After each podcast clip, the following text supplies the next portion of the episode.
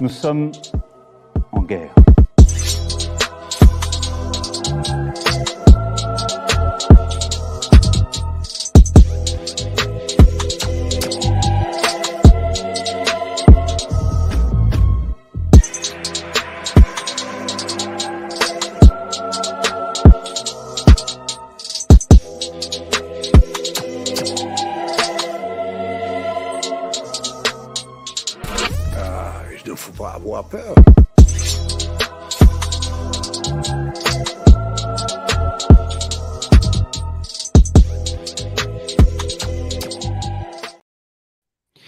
Bonsoir à tous, euh, bienvenue sur Géopolitique Profonde. Désolé pour le petit retard à cause d'un léger problème technique. En tout cas, ce soir, donc on, je suis le plaisir de m'entretenir comme tous les mois avec euh, Pierre-Antoine Plaquevent pour le tout dernier numéro de la revue de la lettre confidentielle euh, qui est sortie, où on va parler du club du Bilderberg. Donc bonsoir Pierre-Antoine, comment allez-vous? Je vais bien. Merci de l'invitation, comme tous les mois. Et donc, euh, donc là, on va parler d'un sujet important. Donc, on a pu traiter lors des précédents numéros, enfin, vous avez traité lors des précédents numéros, un think tank euh, précis qui était donc le CFR, le Council on Foreign Relations.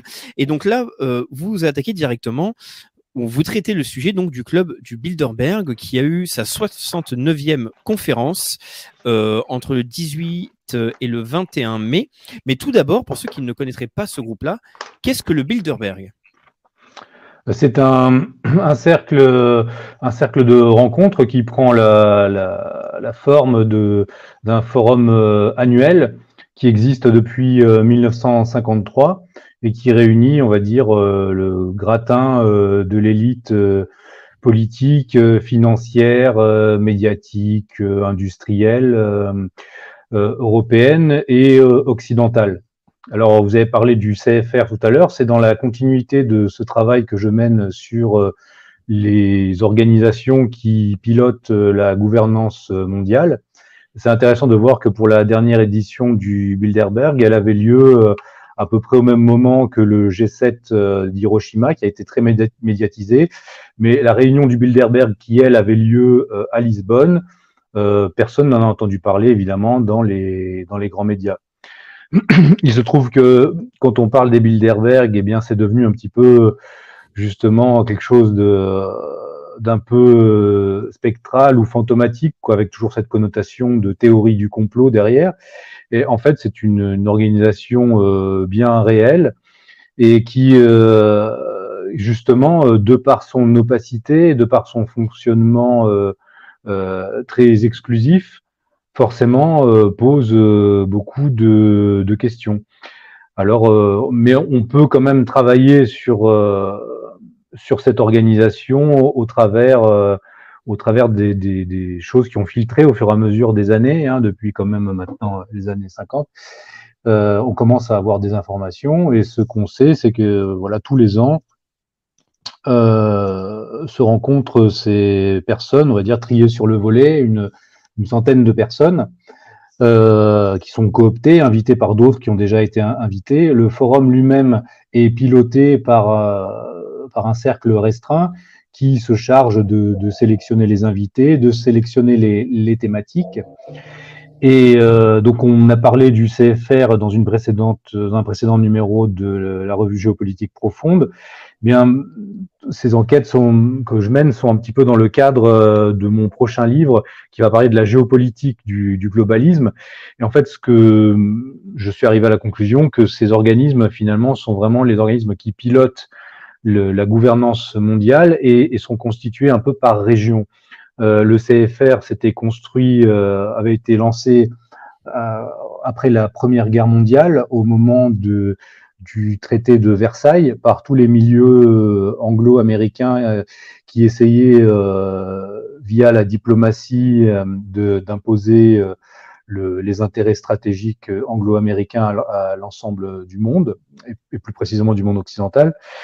Eh bien, après la Seconde Guerre mondiale, ce sera et le CFR avait visé vraiment d'intégrer les, élites anglo-américaines au sein de- d'un même euh, de mêmes ensembles de, de décisions. Euh, après la Seconde Guerre mondiale et la défaite cette fois-ci définitive de l'Allemagne et avec elle de l'Europe, eh bien, ce sera là le, le tour des élites européennes d'être maintenant inclus, inclus à l'intérieur de ces outils de ces outils de pouvoir de la gouvernance euh, mondiale. Dans les années 70, ce sera ensuite le tour de la, de la, de la trilatérale, fondation de la trilatérale par Brzezinski, Brzezinski et David Rockefeller en 73, si je me trompe. Et donc là, il s'agira à ce moment-là, dans la trilatérale, d'intégrer euh, l'Asie du Sud-Est et le Japon dans cet ensemble de gouvernance mondiale. Et on voit se constituer en fait au, fur et à mesure du XXe siècle euh, des outils qui finalement, euh, selon moi, visent à capter les, les, élites des régions qui sont progressivement intégrées au sein de la gouvernance mondiale anglo-américano-centrée, si on veut. Mmh. Donc euh, c'est un petit peu ça le, processus.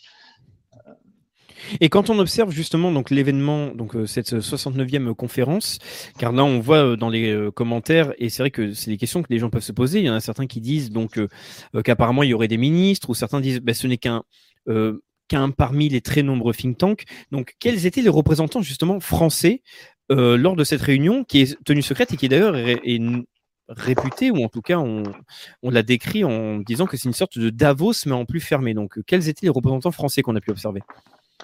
Bah, alors les représentants français, euh, euh, déjà pour, euh, pour cette année, il faudrait que je reprenne le, travail que j'avais fait pour vous exactement, mais ce sont toujours des, des gens généralement de la, de, la, de la haute finance il faut savoir que, par exemple, nous avons des gens comme, euh, comme Henri de Castries qui sont euh, directement euh, chargés de la, de, de l'organisation du, du, du, Forum Bilderberg. Donc, ce sont des gens de cette, de cet acabit-là. pour la réunion de cette année, on avait fait aussi Gabriel Attal. Oui, voilà, Gabriel Attal, voilà, c'était ça. La ministre des Transports qui était donc Clément euh, Beaune. Oui, c'est cela. Mais après, il y a aussi donc euh, d'autres personnalités. Je, vais me permettre de les dire parce que j'ai la liste. Oui, oui bien sûr. Moi, je l'ai plus sur les yeux. Je parce qu'il faut savoir que donc là, pour ce, pour cette lettre-là, donc euh, vous allez euh, bénéficier ceux qui pourront lire la lettre, donc de la liste intégrale donc des, des participants, qui est quand même plutôt longue. Mais en tout cas, pour les Français, on va avoir le PDG de Total Energy, donc Patrick Pouyanné. On a Édouard Philippe qui était présent. On va avoir donc mhm. Henri de Castries, Bernard Rémier qui est le directeur de la DGSE, qui est quand même une information importante. On va avoir donc l'inspecteur des finances euh, qui est Antoine Gosset euh, euh, Valérie Botson, directrice d'Amundi qui est financière, et Patricia Barbizet, présidente de Temaris, membre du comité directeur du Bilderberg. Voilà. Mhm. Et alors ce qui est intéressant, c'est que si vous voulez, au sein même de ces réunions, il peut y avoir des, des divergences. Bon, maintenant, c'est de plus en plus lissé. Mais par exemple, c'est euh, en, en, 2003, euh, au moment de l'invasion de l'Irak euh, par les États-Unis, euh, bien il y avait une vraie défiance entre les délégations américaines et françaises. Bon, depuis, évidemment, ça, ça a évolué. Donc, ce qui prouve que même si ces organismes, comment dire, existent, si nos élites avaient une volonté et des velléités euh, de, souveraineté, ils pourraient les défendre même au sein de ces, de ces organisations. Donc euh, le problème, c'est pas tant l'organisation elle-même que finalement euh, les personnes, les personnes qui sont qui sont cooptées. Donc moi, je suis arrivé à la conclusion que toutes ces organisations, qui, en fait, effectivement, comme vous disiez, mais il y en a beaucoup et c'en est une parmi d'autres. Alors, c'en est pas une parmi d'autres, c'en est une des, de celles qui comptent quand même, hein, comme le Council on Foreign Relations ou, justement la, la, la, trilatérale, parce que tout le monde n'y est pas invité. Euh, et c'est chaque fois des personnes sélectionnées par ce comité de, de, décision du, du, forum. Euh, et donc c'est au, sein, et qui plus est, on ne sait, on ne sait jamais. Euh, il n'y a pas de comment dire, de, briefing des travaux qui sont ensuite publiés et exposés euh, dans, les, dans les médias. Donc tout ce qu'on va savoir, ce sera par des bruits de porte, d'autant que les journalistes sont, sont interdits, sauf, euh, sauf quelques-uns qui, euh, qui, sont, qui, qui sont autorisés et triés sur le, sur le volet. Voilà, même, je crois même les enregistrements privés sont interdits, donc c'est vraiment très très confidentiel. Euh, si ce n'avait pas fuité au fur et à mesure des années, parce que c'est quand même impossible de, de, ne pas avoir des fuites à notre époque sur des événements de ce type, eh bien ça aurait, continué dans la, dans la plus totale opacité. Et je ne dis pas qu'il n'y a pas aussi sûrement des rencontres qui sont là pour le coup complètement, euh, complètement dissimulées et dont on n'a pas du tout euh, de retour pour le, grand public. Euh, mais si vous voulez, ce sont un peu des, ce qui est intéressant de voir, c'est que euh, comment se fait-il que de telles rencontres ont lieu entre des, décideurs euh, de, des milieux financiers, politiques, médiatiques, industriels occidentaux, sans qu'il en soit jamais rendu compte? C'est un petit peu comme le dîner du siècle en France, mais à l'échelle à l'échelle euro-atlantique, puisque un des objectifs premiers de, du Bilderberg, c'était vraiment l'intégration des élites européennes avec les, les élites anglo-américaines. Donc on a là un outil, euh, un outil qui est un outil de d'abord d'hameçonnage aussi, puisque euh, parmi les les, les, comment dire les, les premières éditions se faisaient toutes dans l'après-guerre, donc elles, jouaient un petit peu sur cette idée de reconstruction euh, euh, comme les prémices de la de la de l'Union européenne, hein, de la communauté économique européenne, cela jouait sur les sur l'idée de reconstruction de l'Europe après le, le, drame de de la guerre civile européenne. Ça jouait sur cette fibre-là, mais progressivement, on va dire, euh, on a vu que c'est la, la, ligne vraiment atlantiste qui a, qui a prévalu.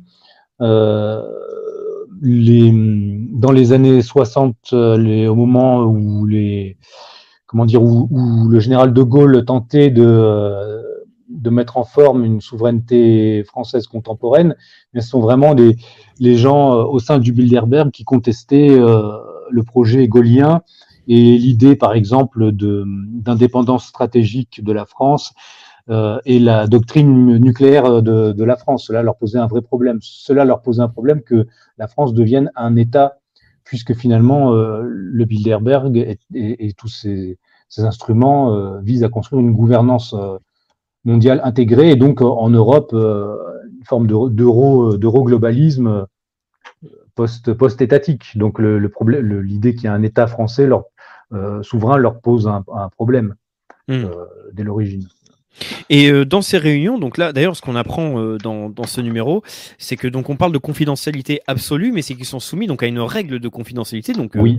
je pense que ça pourrait intéresser. C'est donc la règle de Chatham House. Voilà. Mais donc, malgré cette confidentialité, euh, chaque année, évidemment, je pense qu'il y a des thèmes qui sont abordés. Et donc, pour cette édition 2023, euh, quels ont été, selon vous, euh, les thèmes qui Alors... ont pu être abordés, qui pourraient nous permettre de savoir donc les sujets qui ont pu être traités par le Bilderberg et peut-être les objectifs qu'il souhaite mettre en place Justement, juste sur cette règle de la Chatham House, c'est important d'y revenir puisque la Chatham House, c'est l'autre nom du euh, Royal Institute of International Affairs, euh, qui a été euh, fondé en même temps que le CFR, puisqu'au départ, le CFR et la Chatham House devaient être un peu une même organisation.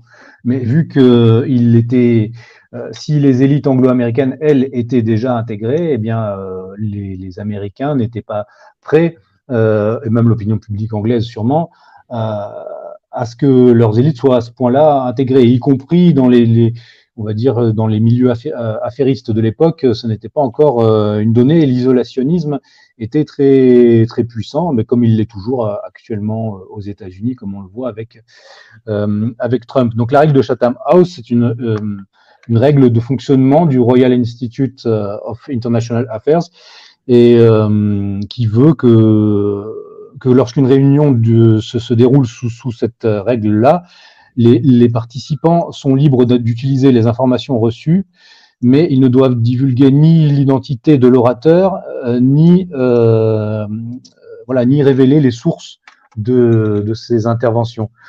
Donc voilà, donc si vous allez d'ailleurs sur le site hein, du, du, de l'Institut royal, de l'Institut royal des affaires internationales, vous voyez, vous explique ce que c'est que cette règle et que c'est très bien en fait. Hein. Donc c'est une règle, de, comment dire, de type presque un peu comme qui rappelle presque le secret maçonnique, mais on vous explique que c'est en fait une règle très euh, très ouverte et qui facilite la communication. C'est toujours, toujours les mêmes choses. Hein. Un, fonctionnement qui d'ailleurs normalement devrait euh, être problématique et divulgué publiquement, euh, sachant qu'on parle quand même donc de réunions avec des hauts fonctionnaires, mais aussi des ministres de différents pays. on va dire que avoir en fait des personnalités politiques qui se retrouvent dans une réunion dite internationale, mais soumises en fait à, à, à une confidentialité absolue, dans une idée de souveraineté, ça, ça, peut sembler très problématique pour ben, pour les différents pays en fait. C'est un ah fonctionnement qui est même assez problématique. Mais c'est là qu'on voit en fait la vraie stratification de la, du pouvoir politique actuel. C'est-à-dire que le monde politicien euh, n'est pas, comment dire, euh, n'est pas le monde qui, est, qui a vraiment le, qui est pas, ce ne sont pas les vrais décideurs.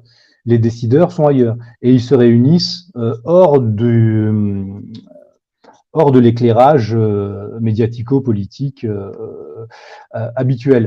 Et vraiment, bon, pour ces gens-là, enfin, on, le sait, mais je veux dire, c'est ce qui, enfin, on, ne compte pas du tout quoi. La des populations, ce que pensent les populations ne, ne, compte pas. Et donc, tous ces processus-là, euh, se font euh, en dehors, euh, en dehors des, des, radars, si je puis dire. Et puis évidemment, donc vous avez parlé des thématiques qui sont traitées. Bon, c'est toujours les mêmes thématiques hein, qui sont qu'on cherche à nous imposer. Euh, quand ils n'arrivent pas à rentrer par la porte, ils rentrent par la fenêtre. Donc c'est la planification écologique, la décarbonisation, décarbonisation, je ne sais pas comment on dit, de l'industrie et de la société. aussi la planification aussi euh, pandémique, hein, puisque c'est au sein du Bilderberg aussi que sont discutées régulièrement euh, des questions euh, attenantes à l'émergence des virus. et oui, car et, et excusez-moi vous couper, mais il faut quand même peut-être préciser que pour cette édition 2003, donc évidemment, même si c'est un petit comité avec moins de 180 personnes, le PDG de Pfizer, Albert Bourla, était présent. Ah, bien sûr, voilà. Donc on voit qui sont les, tout de même les, les, les, gens qui comptent dans la, dans la gouvernance euro, euh, euro-mondialiste. Donc, euh, et puis, visiblement, euh, je sais pas s'il aura le prix Nobel aussi un jour, mais, visiblement, son, son pédigré, tout ce qui, sort ne, ne, gêne pas du tout les, ces gens qui se, réunissent à huis clos et qui ont considéré qu'il est important que M. Bourla soit, soit présent. Donc, euh, donc voilà, oui, donc c'est un peu toujours les mêmes, euh, les mêmes thématiques et aussi la thématique évidemment de la, guerre, euh, de la guerre entre entre la Russie euh, et l'OTAN, puisque l'ancien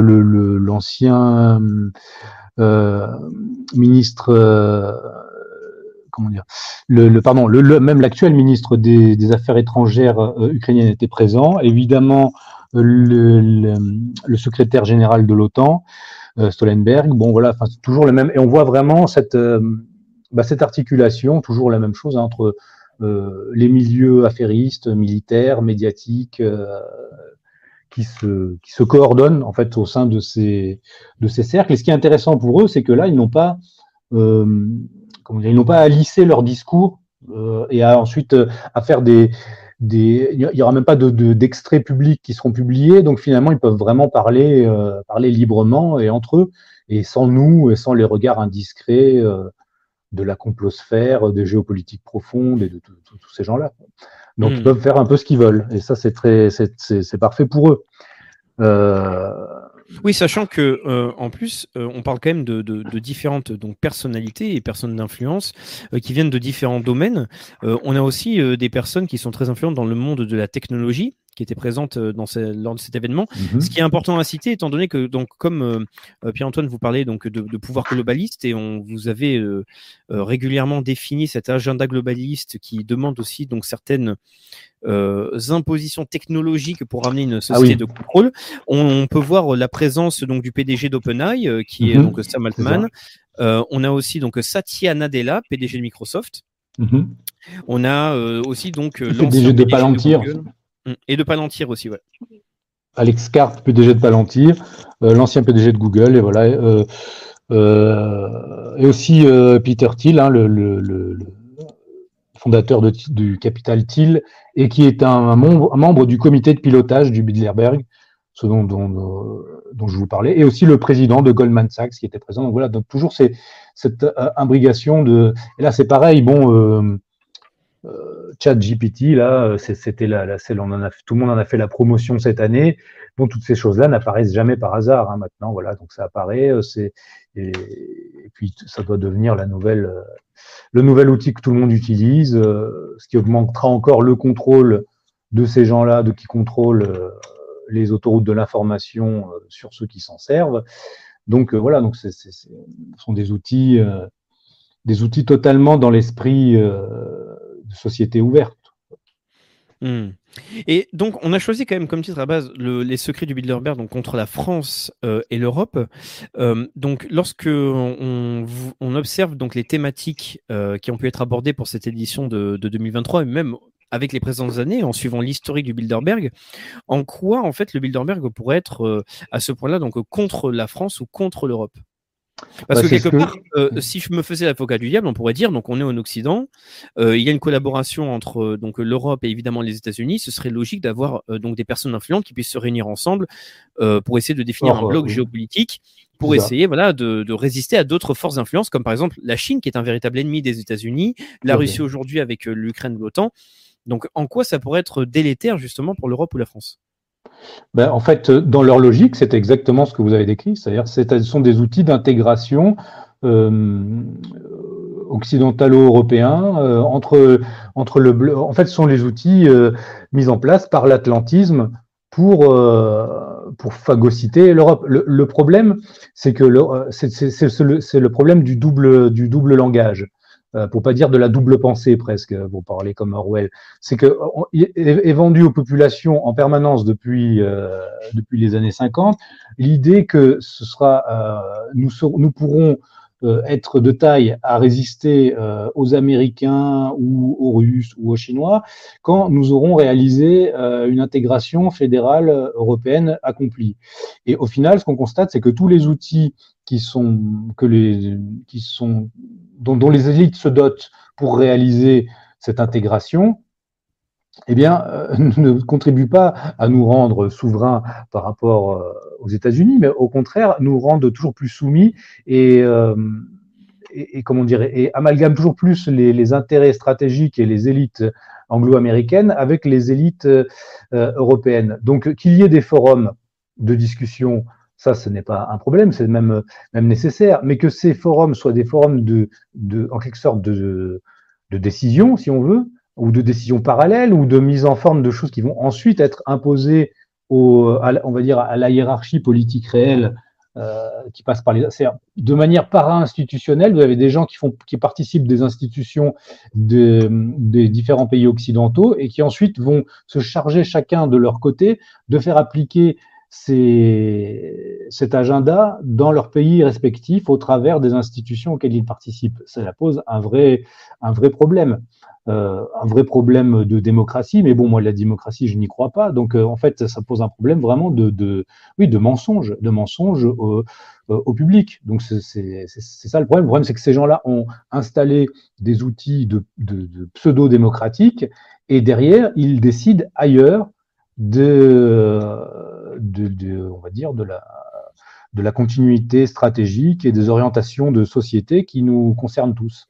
Hmm. Et effectivement, il est logique pour les décideurs euh, occidentaux de se réunir et de s'organiser en tant que bloc géopolitique face aux autres aires géopolitiques rivales.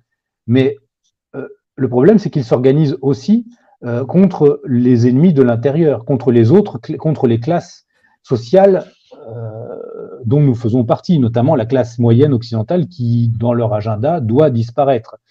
Euh, donc le problème, il, est là. Si ces gens nous défendaient réellement, on pourrait se dire, oui, ben, c'est très bien, euh, euh, laissons-les faire. Et puis, il y a un vrai problème, parce que si on parle de la, Chine ou de la Russie ou d'autres pays, bien, dans ces pays-là, on sait plus ou moins qui a le pouvoir. on sait en Chine où est la verticale du pouvoir. On ne va pas connaître tous les, les, rouages, évidemment, du Parti communiste, mais euh, le, peuple sait qui euh, décide. Euh, en France, on ne sait plus, puisque ces, organes existent et ils, ce sont des organes parasitaires des institutions normales dans lesquelles nous, pour lesquelles nous, on nous demande de nous positionner, de voter tous les cinq ans pour, pour un président, de faire tous ces processus-là, alors que les décisions sont prises ailleurs. Et on voit bien maintenant que cette gouvernance, comme ils l'appellent, pour ne pas appeler euh, pour pas utiliser le terme de gouvernement, puisque c'est bah, prendre de la de la de l'influence et de la force toujours plus. On voit les lois que qui vont euh, qui vont passer bientôt sur les sur l'information sur Internet. On voit le rôle de, de, de, Thierry Breton, de gens comme ça qui vient de plus en plus. Euh, bah, c'est absolument. Euh, euh, enfin, c'est insupportable parce que c'est complètement. Euh, ce sont des gens qui vous parlent de démocratie à longueur de journée, qui, qui, qui, parlent constamment de la montée du populisme, et puis ces gens-là s'assoient complètement sur le, la démocratie et font ce qu'ils veulent entre eux. Donc c'est vraiment des outils euh, de classe. Et après, si on le place dans un, comme je vous disais au début euh, de cette intervention, si on le place dans une perspective plus large, ce sont des outils euh, mis en place par les réseaux globalistes pour réaliser un ordre cosmopolitique toujours plus intégré. Et là, le Bilderberg, son rôle, c'est de s'occuper plus précisément de la, de la zone de la zone Europe euh, ou plutôt même de la zone Atlantique Nord, si on veut, de, de la gouvernance euh, mondiale. Voilà, c'est ça le but.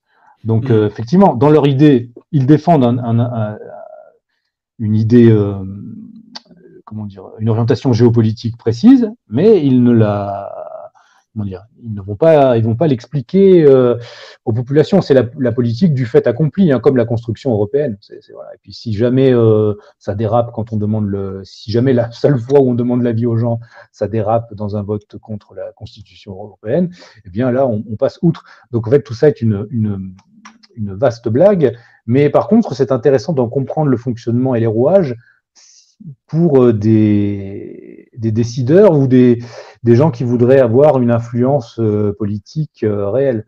Parce qu'en fait, même au sein de l'État, actuellement, je ne sais pas si des gens, des gens qui travaillent dans, l'État ou dans les services de l'État entendent ce que nous disons, mais enfin, ce qui est, prévu, c'est la subsidiarisation complète des, États-nations, et on va dire les laisser à leur portion congrue d'administration et puis de rouage d'un super État européen qui sera lui-même rouage d'une euh, gouvernance mondiale toujours plus intégrée. Donc euh, les États-nations vont disparaître, donc y compris les gens qui travaillent dans les États-nations, ils vont être euh, noyés au sein d'administrations plus grandes.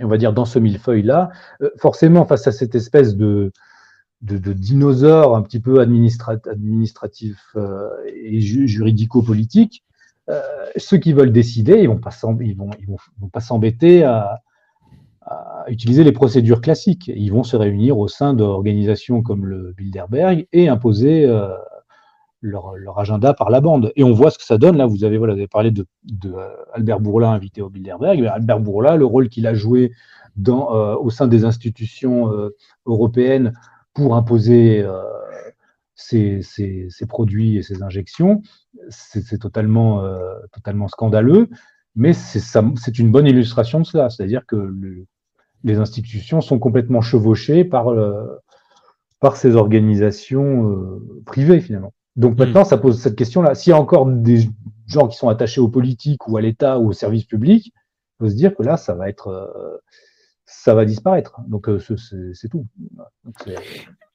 Et, pensez-vous que c'est euh, euh, lors de ce genre de, réunion, euh, peut-être pas forcément le, Bilderberg, mais lorsqu'on observe donc ce, genre de, de groupe très privé euh, avec donc des hauts fonctionnaires, des hauts responsables, euh, de, grands PDG, que que c'est lors de ce genre d'événement que l'on que l'on peut malheureusement observer des sortes de, de contrats, de négociations euh, qui peuvent être représentés comme des sortes de trahison pour la France. On peut se souvenir euh, euh des propos de Montebourg qui parlait justement de la, de la destruction de l'industrie française. Euh, oui. on, je pense que les personnes peuvent se souvenir de l'affaire Alstom, mais aussi de l'industrie donc de l'acier. Euh, on a le problème dans le nucléaire et l'industrie en général. Est-ce que ça peut être lors de ce genre d'affaires qu'on pourrait observer euh, le côté néfaste de ce genre de groupe si on parle d'une élite qui essaierait de, de, non pas forcément se suffire à elles-mêmes, mais de collaborer entre elles sans prendre en compte la viabilité des, peuples qui vivent à l'intérieur de nations bien précises.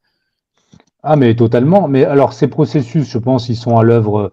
Euh, si, un forum comme ça a lieu tous les ans, bon, ben, c'est le moment où effectivement euh, des décisions euh, stratégiques peuvent être prises, puisqu'il faut bien que les gens se rencontrent, hein, se rencontrent donné. Ils peuvent prendre des décisions à distance ou voilà, mais donc forcément, ça va être parce qu'il y, a les interventions pendant le forum, et puis il y a aussi tous les, dîners à côté, et il y a toutes ces rencontres, les rencontres parallèles et officieuses, encore plus officieuses.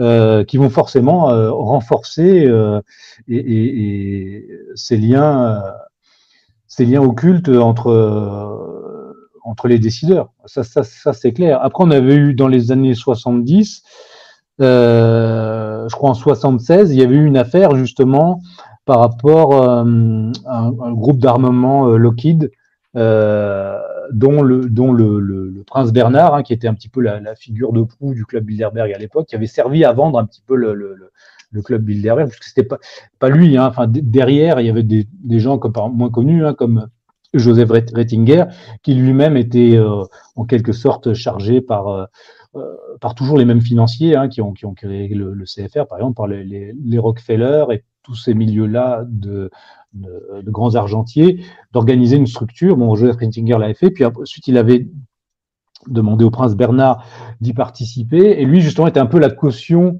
la caution européenne euh, classique un petit peu. Euh, eh bien, dans les années 70, il était sorti une affaire de corruption, euh, comme quoi le prince Bernard aurait utilisé le Bilderberg pour créer un réseau euh, d'affaires qui auraient permis euh, de d'écouler des, avions euh, Lockheed F-104, je, crois.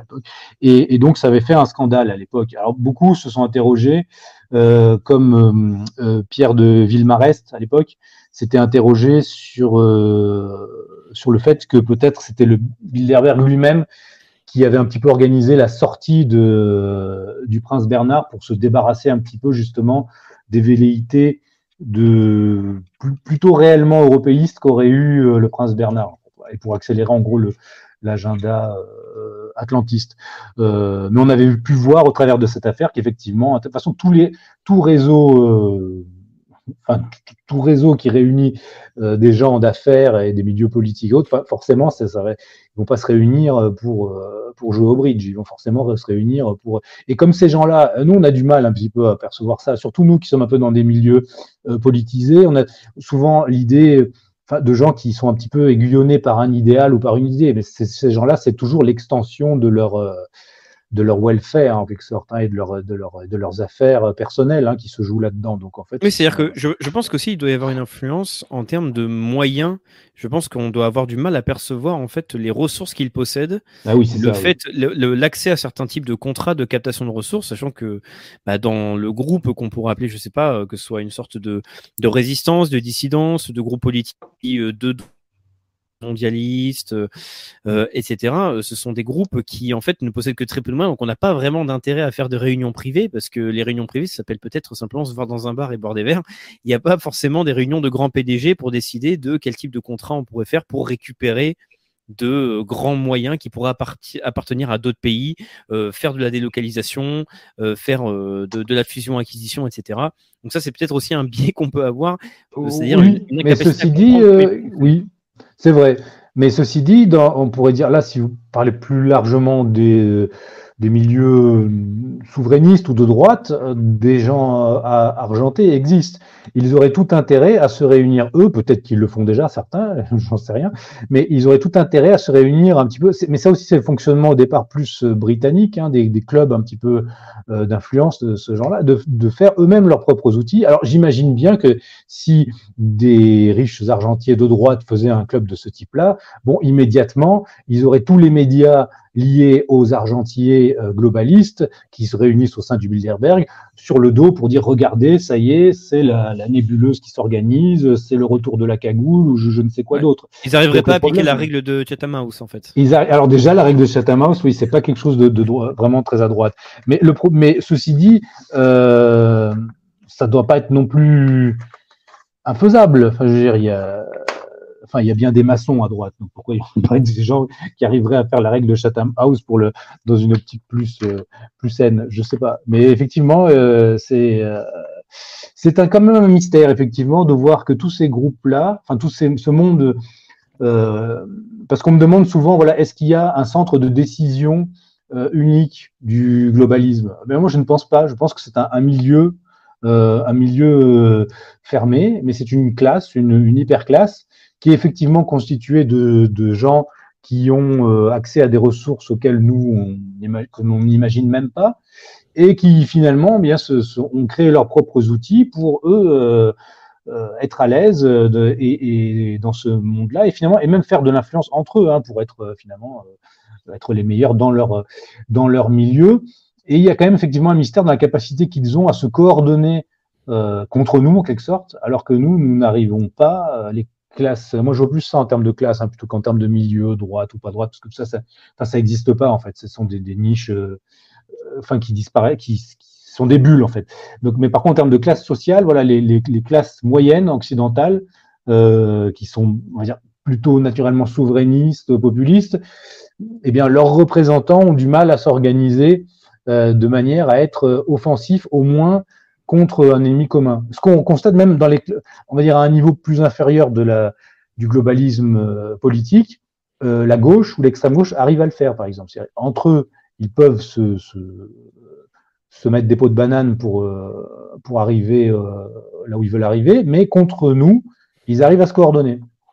L'inverse est plus difficile. Alors effectivement, comme je vous disais, l'inverse, dès que nous, nous allons tenter de nous coordonner, nous allons avoir une pression médiatique. Dès que quelque chose va, commencer à fonctionner, il va se faire, euh, il va se faire attaquer. Euh, voilà. Ou si vous avez quelque chose qui a une approche plus euh, bien, on a parlé par exemple de la présence de de, de Attal, de Philippe au Bilderberg. Philippe est un habitué hein, du Bilderberg. Certains disent même qu'il a vraiment été choisi par le Bilderberg parce que bon, enfin, l'influence du Havre n'est pas non plus voilà. Enfin, donc c'est vraiment, il a été choisi par euh, le Bilderberg et euh, et comment dire.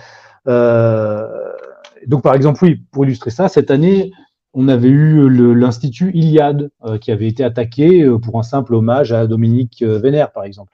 On peut se demander si derrière, il n'y a pas des volontés justement d'affaiblir un des rares instituts, que l'on soit d'accord ou pas avec son orientation, mais qui essaye justement de coordonner un petit peu la, la, une droite métapolitique euh, qui essaierait de faire de l'influence. Voilà. Bon, ben, vous, à mon avis, c'est assez, assez, clair. Dès que quelque chose apparaît qui est un petit peu qui pose problème, il, il, est dans le collimateur. Ceci dit, si tout le monde, si différentes réalités apparaissaient en même temps, ça ferait plus de cibles à abattre aussi. Donc si la droite au sens large était coordonnée dans cet esprit de CNR dont a parlé un de vos intervenants récemment, eh bien, en tout cas, au moins de, oui, de, de, de, de CNR face, à, face à, aux autres, bien, on, arriverait à quelque chose, je pense. Mais justement, là, j'aurais, on, va peut-être dévier un peu du sujet du Bilderberg, mais je reviendrai sur vrai parce que j'aurais une question euh, assez précise dessus. Donc, dans cette volonté justement de CNR, parce que ça c'est intéressant, c'est quand on observe donc les élites dites mondialistes, globalistes, on voit qu'ils euh, ont une capacité de cohésion, d'union qui est assez, euh,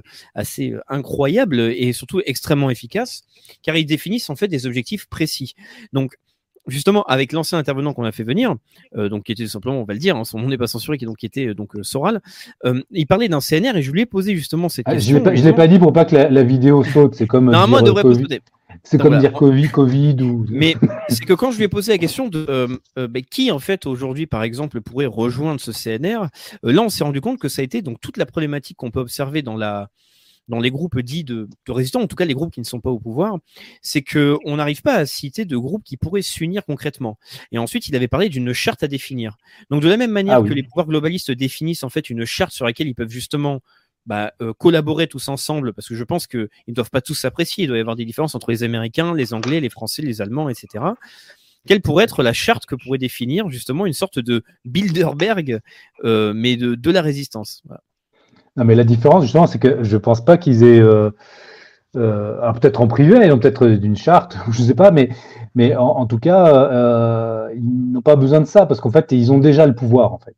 Donc, eux, ce qui serait, ils se réunissent pour renforcer leur pouvoir, pour capter les, les élites et, en fait, capter des personnalités qui pourront leur servir et être leur relais euh, d'influence et de décision au sein des institutions des différents pays occidentaux.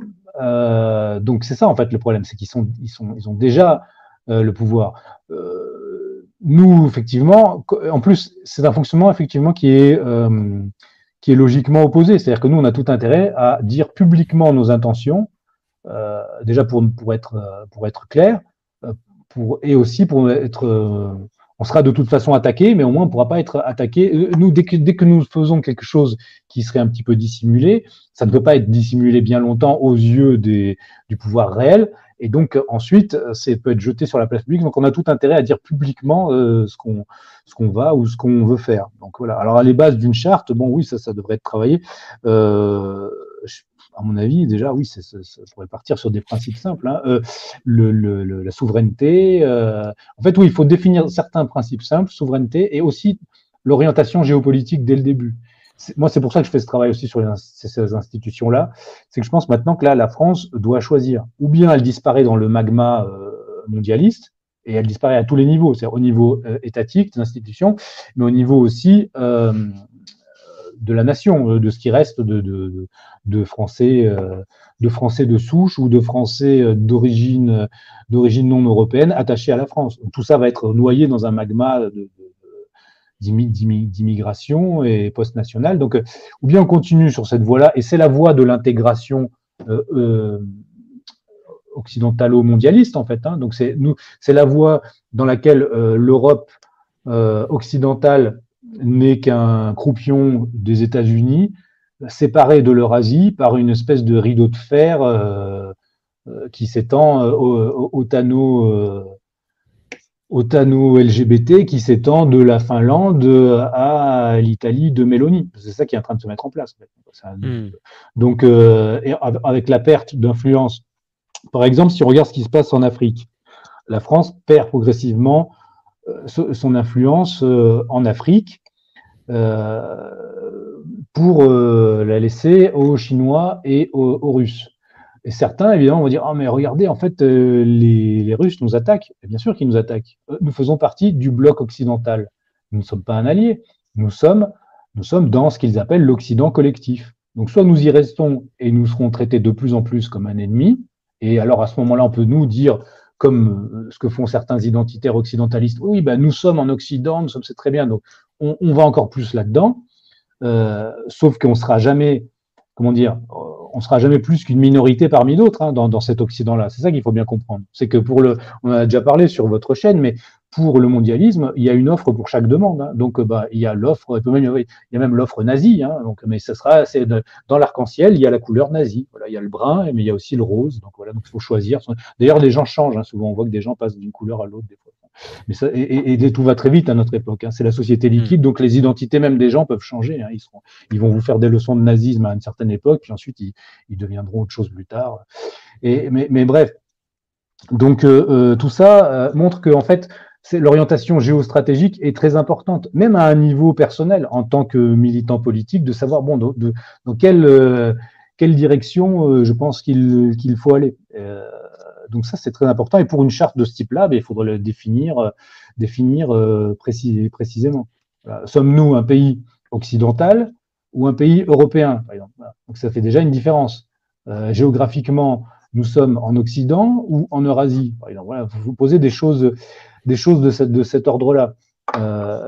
qui nous attaque Quand on parle, par exemple, de ce qui se passe maintenant, enfin, je veux dire, les, les, les, Russes utilisent le levier des Africains en fait, dans une guerre, on attrape tout ce qu'on peut. C'est comme dans, comme dans un, combat de rue, quand on attrape l'adversaire par là où on peut l'attraper. Eh bien, là, ils nous attrapent par l'Afrique. Voilà. Mais ils attrapent pas la France par l'Afrique, ils attrapent tout l'Occident collectif, en fait. voilà. Donc, c'est tant que mm. nous ferons partie de cet ensemble. Euh, quand, euh, dans les années 2003, justement, la France s'opposait, euh, le gouvernement français s'opposait à l'invasion de l'Irak, quand Chirac essayait avec Schroeder et Poutine de faire un, axe stratégique euh, Paris-Berlin-Moscou, eh bien là, nous n'étions plus, nous n'étions pas dans cette euh, configuration-là. Euh, autre chose, tant que nous avons des élites, justement comme ces élites, parce que tout, est lié en fait hein, dans cette compréhension, c'est pour ça qu'il faut avoir une compréhension stratégique des choses. tant que nous avons des élites euh, de type euh, comme, comme, celle actuelle, ben, justement sélectionnée par euh, le Bilderberg, par le Forum de Davos, par les Young Leaders, que nous avons des Macron, des Édouard Philippe, des gens comme ça. eh bien, nous avons des élites qui ont un agenda, eh bien qui, qui, qui, qui n'est pas dans qui va dans le sens opposé de la, de la souveraineté française. Et surtout, nous avons des élites qui ne sont pas respectées. Par exemple, on ne peut pas se faire respecter en Afrique avec un président comme Macron. C'est impossible, anthropologiquement. Enfin, c'est impossible. Et à la fin, ça nous retombe dessus. En tant que peuple, on ne peut pas être respecté quand on a un président comme ça. C'est pas possible. Donc en fait, euh, et le problème, c'est qu'on doit, doit sortir de ça. On doit maintenant donc, euh, c'est un peu, ce sont, c'est comme ce qu'a connu la Russie dans les années 90 avec euh, Helsinki. Voilà, donc euh, les Russes à ce moment-là avaient honte d'eux-mêmes. En fait, hein. Donc, vous voyez ce président ivrogne qui était manipulé par les Américains. voilà. c'était donc on, en est à un niveau là, mais c'est même pire hein, parce que là, on a vraiment, en plus, tous ces peuples-là autant les peuples du, Sud global, comme on l'appelle maintenant, mais bon, ça n'existe pas vraiment, le Sud n'est pas global, mais tous ces peuples-là, africains ou, les peuples d'Europe euh, orientale ou les peuples asiatiques, ne supportent plus l'hypocrisie occidentale et ce double discours et cette double pensée autour du droit de l'homisme, justement. Macron, on a fait des tonnes, on avait vu le sommet maintenant qui s'appelait plus euh, euh, France-Afrique, mais Afrique-France. Voilà. Et pendant même, même pendant un sommet comme ça, qui était déjà lissé, où les, où les participants avaient été présélectionnés, euh, il arrivait encore à se faire insulter et, à mettre en scène cette chose-là pour dire aux Africains, regardez comme je suis gentil, je suis un président qui accepte de se faire insulter. Mais c'est pas comme ça qu'on se fait respecter dans des pays traditionnels. Quoi. Donc voilà, là, en tant que Français, on a tout intérêt à, comprendre où est notre, notre, notre intérêt. Hein. Donc, euh, même si ça fait mal, là, on va, on va, on va, on va souffrir hein, pendant les années qui viennent. Euh, mais c'est une souffrance, euh, c'est pour sortir de la maladie libérale qui nous tuera très certainement. Donc, hein, vaut mieux maintenant faire une cure de jeûne. Et même ça, c'est interdit maintenant en France. donc, et non, mais tout, tout. Enfin, ils vont tout interdire. ils vont tout tenir. Et tant qu'on aura. Euh, et, en fait, ça, ne sert à rien de. Et en fait, tous les, justement, tous les gens qui n'ont pas de vision stratégique vont être poussés. Euh, bah, voilà, Alain Soral l'explique depuis des années, euh, vers les conflictualités horizontales. Ils vont s'énerver, ils vont, ils vont se trouver des boucs émissaires. et voilà. Et donc, non, il faut quand on a euh, voilà, quand on a, il, faut se concentrer sur, sur, sur la tête, voilà, sur, sur, ce, qui, sur ce qui compte. Hmm. Euh, voilà. Donc, euh. eh bien, j'aurais donc deux questions avant qu'on arrive à la conclusion de cet entretien. donc, une qui va être centrée sur le Bilderberg et l'autre, ça va être peut-être encore un petit aparté, mais je pense que c'est important d'aborder ce point-là. Donc, vu qu'on à la base on est centré sur le Bilderberg, donc là on a fait un, vous avez fait un, précédemment donc un numéro sur le CFR, on a parlé régulièrement aussi donc du forum de Davos, mhm. on a pu parler euh, aussi d'ONG avec l'Open Society, on parle de différents groupes. Donc pour le si on parle du Bilderberg, euh, est-ce qu'il y aurait une hiérarchie en termes de pouvoir d'influence? C'est-à-dire que le Bilderberg est-il donc c'est pas pour revenir forcément sur la question de est-il un think tank parmi d'autres, mais c'est quelle serait véritablement sa place? Évidemment, il n'y a pas, je pense pas qu'il y ait un think tank, un groupe qui soit qui ait un pouvoir de décision intégral sur l'intégralité euh, de l'Occident ou du monde, mais selon vous, quel serait son pouvoir d'influence euh, Est-ce qu'il serait possible d'émettre une sorte de hiérarchie euh, pour les décisions que l'on peut observer aujourd'hui sur les décisions politiques, de guerre ou même d'énergie, d'économie, etc. Euh, oui, le problème, comme je vous disais, c'est qu'il n'y a pas d'actes euh, publiés des rencontres du Bilderberg. Ils filtrent maintenant sur leur site, on peut trouver des, archives qui datent euh, justement des, plutôt des années 60, 70, peut-être jusqu'aux années 80, je sais pas, où, on voit certaines, comment dire, certaines conférences qui ont été tenues, qui sont, qui sont maintenant publiées, mais, il est difficile de savoir quelle décision stratégique aurait été prise au sein même de, de ce type euh, de cercle.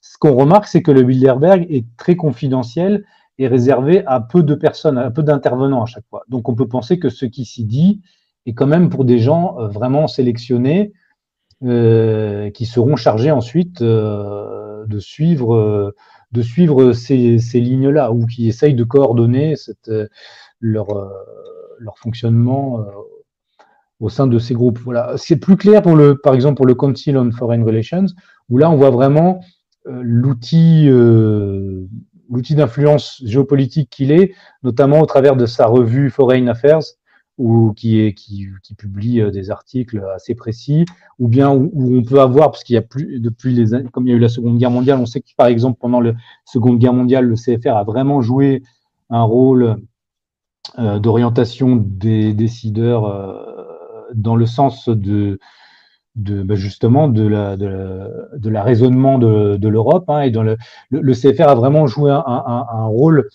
euh, depuis la première guerre depuis la fin de la première mondiale où il a été créé euh, jusqu'à notre époque pour à chaque fois combattre l'isolationnisme américain qui se manifeste euh, périodiquement et notamment avec Trump dans sa dernière version. Donc on sait là par exemple par les documents émis par le CFR que euh, des, documents d'orientation politique ont été ont eu une, ont eu une vraie influence. Dans le cadre du Bilderberg, c'est plus compliqué euh, à, à, savoir. C'est pas exactement le même fonctionnement puisque c'est un forum. Hein. Donc le CFR, c'est un think tank qui produit euh, régulièrement des travaux, qui a une, adresse fixe avec des, avec des locaux. Le Bilderberg, c'est une réunion annuelle. Donc voilà, donc on peut penser que c'est, en fait, on peut penser que c'est peut-être plus important en termes de décision stratégique, en termes de travail, euh, de travail, oui, sur le long terme. Je ne sais pas si ça se fait réellement au sein du Bilderberg, mais euh, sûrement que les décisions importantes euh, y sont prises. Après, certains, euh, moi justement, je suis moins dans la, comment dire, au bout d'un moment, la recherche de savoir euh, qui est, euh, enfin, dans quel ordre euh, se hiérarchisent nos maîtres. Bon, pour nous, finalement, ça, ça compte plus tant que ça. Ce qui compte, c'est de savoir qu'il existe cette, cette, cette, super classe mondiale, comme l'appelait Zinoviev, et enfin cette super classe qui travaille à une supra-société globale et qui s'organise euh, au sein de, de groupes euh, où la population n'a pas du tout son, son, mot à dire. Moi, c'est ça qui, qui m'intéresse. Après, savoir mmh. si, comme pensent certains, au départ, il y a la round table qui après fait le CFR, qui après fait ce... Ce qui est sûr, c'est que si on regarde l'histoire du XXe siècle, euh, on a des, des, moments clés. On a avant la Première Guerre mondiale où certains instituts vont être fondés par toujours. En fait, ce sont les, les, les c'est la haute finance hein, qui, qui fonde des, des, des, outils pour se doter des outils politiques dont elle a besoin pour, euh, pour forcer les sociétés à, à appliquer son, son, projet politique. Voilà, donc au début du XXe siècle, on a la Fondation Rockefeller qui est créée, on a la Réserve fédérale qui est créée, on a des, déjà les premiers outils de planification euh, qui sont créés, comme le planning familial. Voilà, ensuite, on a donc seconde, Première Guerre mondiale. Après, création du CFR d'un côté, de l'Atlantique et de la Chatham House de l'autre. Euh, ensuite, Seconde Guerre mondiale, les années 50, intégration. Il faut, il faut créer l'Europe, euh, l'Europe américaine, donc création du Bilderberg. Années 70, comme je vous disais au début de l'entretien, création de la trilatérale pour là intégrer euh, l'Asie du Sud-Est et même à terme le monde soviétique, hein, puisque c'est ce qu'avait en tête euh, Brzezinski. Euh, donc voilà. Donc là, et d'ailleurs là, pour moi, le sens euh, actuel de la guerre hein, euh, en, en, Ukraine, c'est aussi cette difficulté qu'ils ont maintenant à intégrer. Il, reste une chose à intégrer en fait. Hein, c'est les puissances continentales eurasiatiques en fait. Hein. Donc c'est l'axe sino-russe et ses alliés. Voilà. Et quand ils auront intégré ça, ils auront à ce moment-là, euh, ils auront vraiment réalisé une grande partie de leur projet, qui est au moins déjà l'intégration euh, cosmopolitique des élites des différents euh, blocs. Voilà. Mmh. donc l'enjeu de la guerre, pour moi, il, il, il est là. Mmh, D'accord. Et ma dernière question, oui. justement, centrée sur ce sujet, je vais, c'est, pas forcément l'avocat du diable, mais euh, on observe beaucoup de, de, commentaires par rapport à ces sujets-là, parce qu'on va vouloir parler justement d'élites, de groupes privés, de, de think tanks ou de groupes d'influence, etc. Euh, c'est en fait une sorte de, de, de question euh, qui est posée et qui est finalement est légitime, surtout lorsque euh, on voit des personnes qui n'ont pas forcément beaucoup d'informations et n'étudient pas ces sujets et auraient des visions assez manichéennes ou excessives avec une lutte du bien euh, ultime contre le mal. Euh, ce serait pourquoi ces groupes-là, donc s'ils ont une dimension euh, donc cosmopolitique, euh, une dimension où ils veulent en fait écraser une classe moyenne, favoriser une immigration massive, incontrôlée, amener une société technologique, mais tout en détruisant une population sur place, alors que ce groupe occidental se retrouve face à de nouveaux blocs géopolitiques et qui montrent en fait une, problématique économique avec les phénomènes de délocalisation, de, de, ressources à importer, etc. pourquoi les élites feraient ça, étant donné que ça pourrait ressembler à une sorte de sabotage? Est-ce que c'est est -ce c'est un projet vraiment viable? Euh, parce que lorsqu'on observe sous ce côté-là, c'est-à-dire destruction des populations, le fait de vouloir se mettre contre la Russie, la Chine, euh, quitte à se priver de, de matières premières, etc., euh, ça pourrait sonner comme un simple suicide et ça n'aurait pas de sens de la part d'un groupe qui chercherait à survivre. Donc, qu'est-ce que vous pourriez répondre à ce genre de commentaires Leur but, c'est d'accaparer de, de, toutes les ressources planétaires disponibles et d'intégrer toutes les élites dans leur, dans leur système. Donc, euh, eux, ce qu'ils ont prévu, c'est d'intégrer aussi les élites, euh, les élites sino-russes. Mais il y a une hiérarchie, en fait, dans leur, dans leur intégration. Euh, il y a même il y a une hiérarchie de classe, et on peut même dire il y a une hiérarchie de race. Donc, ce qui est à l'intérieur, à l'extérieur du bloc occidental, bon, la Chine comme usine du monde, ça va. Mais la Chine qui a des prétentions de réaliser euh, presque un nouvel ordre mondial sino-centré à l'horizon aussi 2049, euh, qui sera le centenaire de la fondation de la République chinoise, euh, de la République populaire de Chine, eh bien, ça, ça, pose un problème de concurrence. Ils ont aussi un problème de concurrence, comment dire, stratégique, en quelque sorte, avec le, deux formes politiques, c'est-à-dire la forme politique maintenant occidentale, c'est la forme politique. Euh, en fait, ce sont les multinationales qui décident. C'est déjà c'est la finance spéculative qui décide, puis et, les multinationales. Et en dessous, euh, vous avez le politique qui vient presque en dernier, qui applique juste les décisions. Dans la sphère eurasiatique, en quelque sorte, ça n'est pas encore totalement le cas. Euh, il y a encore un, axe vertical politique. Pour combien de temps, on ne sait pas. Hein. Peut-être que ça va, parce qu'ils y travaillent. Hein. Enfin, je veux dire, les, les leur, notamment en, Russie, peut-être plus encore qu'en Chine. Encore qu'en Chine, c'est pareil, parce que mais c'est difficile à savoir. C'est pareil, les gens disent ah oui, mais regardez, euh, Bill Gates est reçu en Chine, la Chine est vraiment. Euh, euh les forums de Davos aussi, il y a, il y a Klaus Schwab qui assiste sûr, à un événement. Oui, enfin, euh, Xi Jinping, il y a forcément. Mais en fait, tous les décideurs, enfin, euh, comment dire, quand vous êtes invité, quand vous êtes un décideur politique, on vous invite à un événement, euh, c'est normal d'y aller. Je crois qu'au Bilderberg était même allé, comment s'appelle-t-il, ce fameux homme politique conservateur anglais qui avait dénoncé l'immigration dans les années, Enoch Powell, dans les années 60. Il est allé au, au Forum Bilderberg. Mais, euh, euh, mais s'il est allé pour tenir son discours conservateur, c'est-à-dire que s'ils vont inviter des gens qui sont un peu incontournables au bout d'un moment en termes d'influence, euh, eh bien, euh, on peut voir ça. Alors, c'est toujours la question, oui, c'est l'opposition contrôlée. Oui, mais c'est difficile à savoir euh, quand, tant, tant qu'on n'est pas euh, dans ces milieux-là, ce qu'il en est réellement ou pas. Mais toujours est-il oui. Alors sur cette idée-là, euh, je pense donc qu'ils avaient en tête d'intégrer euh, progressivement les différents blocs au sein d'une donc donc d'un ordre mondial intégré. Euh, s'il y a une maintenant il y a une concurrence trop grande, donc chinois et russes ont dit stop et le, le, monde se, se, fracture.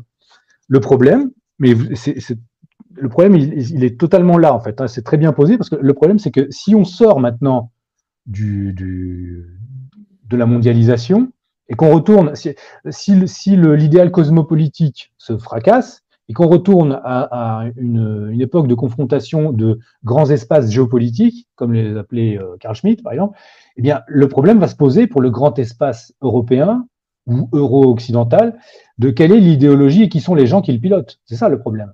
Le problème, il est vraiment pour nous. Parce que le problème, ce mm. sont nos élites et qui nous emmènent euh, dans le mur. Et on va dire, oui, mais c'est du suicide. Ou Ils peuvent très bien, et c'est ce qu'ils sont en train de faire, maintenir des foyers de conservatisme là où ils en ont besoin. Euh, on le voit en Pologne, on le voit avec Mélanie. Là, on a l'impression que le deal, c'est un petit peu ce qui est jeté, par exemple, à Mélanie. C'est oh, très bien, vous pouvez faire euh, de l'agitation anti-LGBT et puis, puis voilà, dire que vous avez arrêté quelques mamans lesbiennes ou je sais pas quoi.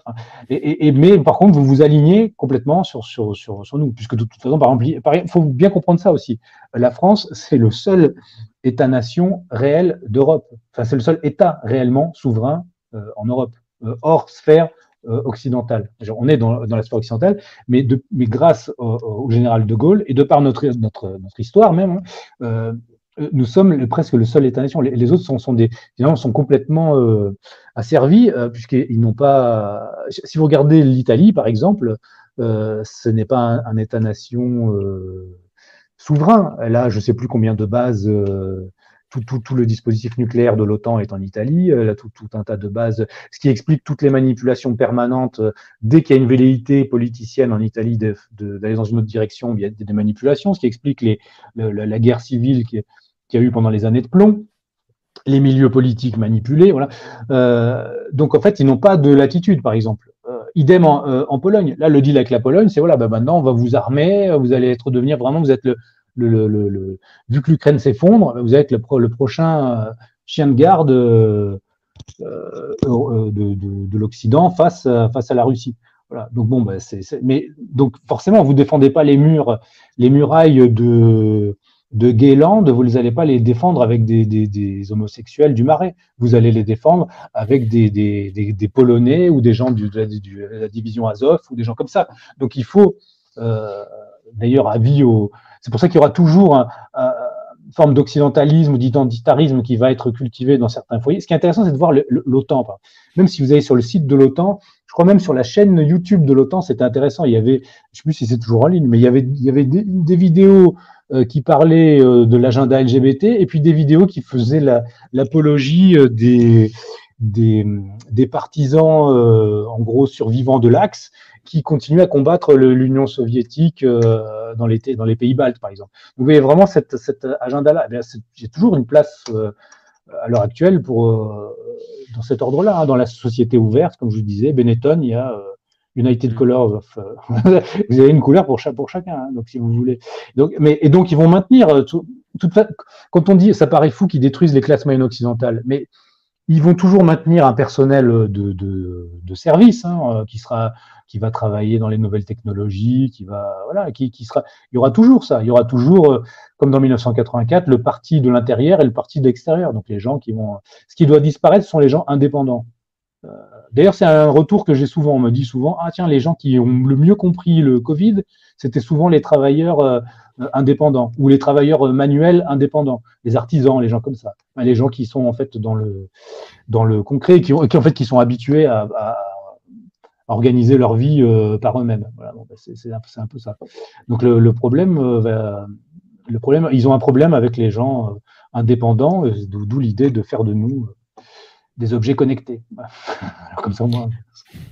Eh ben, euh, c'est parfait. Je pense que ce sera un bon moyen d'arriver à une conclusion. Donc, euh, euh, dernier point. Est-ce que je peux rajouter peut-être une dernière chose sur cette, juste sur cette, juste sur cette idée de, oui, on a, enfin, de, des gens qui ne comprennent pas. En fait, on est à l'époque où on ne peut pas ne pas comprendre. Si on ne comprend pas, c'est qu'on ne veut pas comprendre ou qu'on veut rester dans une espèce de sphère de confort qui fait que nous, on ne doit pas perdre de temps avec euh, des gens comme ça. On doit diffuser l'information, on doit parler aux gens euh, de bonne volonté, on doit être fermé à personne, hein, ni, hostile à personne, mais euh, les gens qui sont volontairement agressifs ou bêtes ou qui font semblant de ne pas comprendre ou qui ne veulent pas, il y a des gens qui ne peuvent pas comprendre aussi, hein. il y a des gens qui n'arrivent tout simplement pas, enfin émotionnellement. Des individus aliénés, même tout simplement. Ils étaient aliénés, voilà, puis même psychologiquement. Hein. maintenant, les gens vont vraiment mal. Là, il y a même des, je sais plus quel euh, quel institut a publié ça aussi, l'idée de, d'aider les, euh, les gens dépressifs euh, avec justement des, des, puces pour qu'ils leur enverraient des,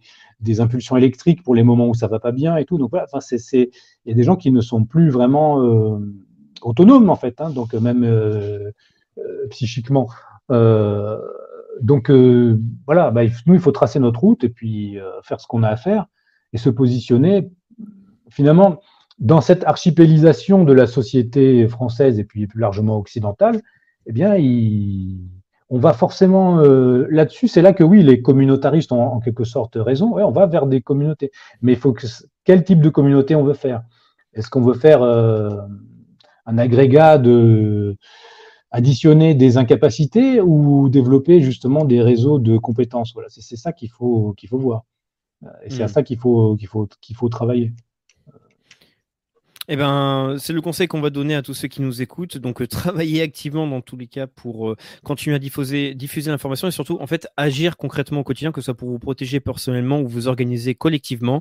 Et ça peut se faire de différentes manières. Et c'est pour ça qu'on a fait pour vous aussi donc cette lettre, car euh, c'est pour vous dire, dans cette lettre, c'est pas uniquement une lettre que vous recevez chez vous avec de l'information et des dossiers. Vous avez aussi accès, en vous abonnant à la lettre confidentielle, à des moyens pour apprendre à vous débancariser, à ne plus dépendre dépendre intégralement des banques, à commencer à posséder euh, votre patrimoine véritablement et même commencer à le faire donc travailler un peu plus pour pouvoir résister par exemple à l'inflation, etc.